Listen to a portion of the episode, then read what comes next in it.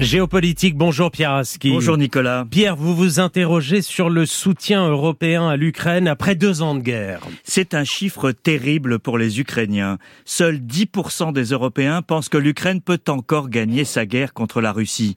Ça ne signifie pas que l'opinion a basculé en faveur de la Russie. Au contraire, le soutien à la cause de l'Ukraine reste largement majoritaire sur le continent.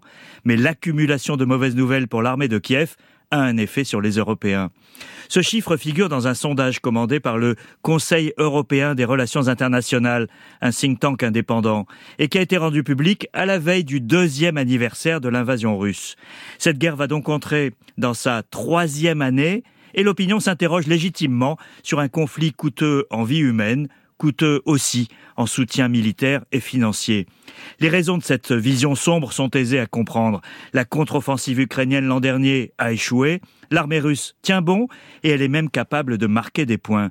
Les tergiversations politiques pendant plusieurs semaines en Europe, mais surtout aux États-Unis, autour de l'aide à l'Ukraine, ont également leur effet. Et quelles en sont les conséquences politiques? Euh, Selon cette enquête, l'opinion dominante en Europe est désormais que la guerre s'achèvera sur un compromis.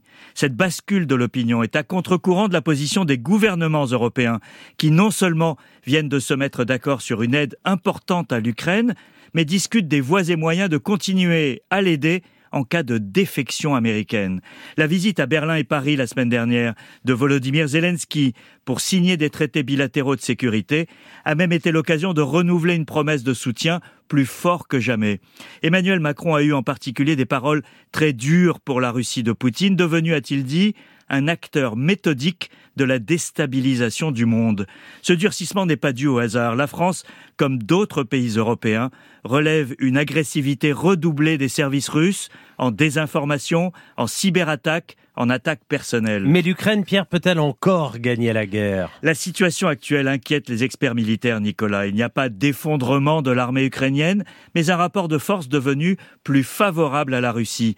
Sans un changement d'échelle de l'aide militaire, voire un changement de paradigme, il n'y aura pas d'inversion. C'est évidemment difficile à réaliser si l'opinion n'y est pas favorable ou n'y croit plus. Il y a là un risque de décrochage, alimenté de surcroît par les forces politiques favorables aux thèses russes. C'est un dilemme pour les dirigeants ukrainiens qui n'ont guère d'autre choix que de plaider auprès de leurs alliés pour une aide accrue.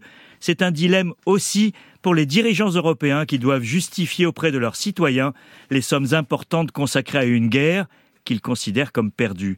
Quand Emmanuel Macron répète que la Russie ne doit pas gagner cette guerre, l'écho qui lui revient de l'opinion est que l'Ukraine ne peut pas la gagner non plus. Tout l'enjeu actuel est donc d'aider l'Ukraine à sortir de cette impasse dangereuse pour se retrouver en meilleure posture si un compromis doit intervenir. Pierre Aski, merci.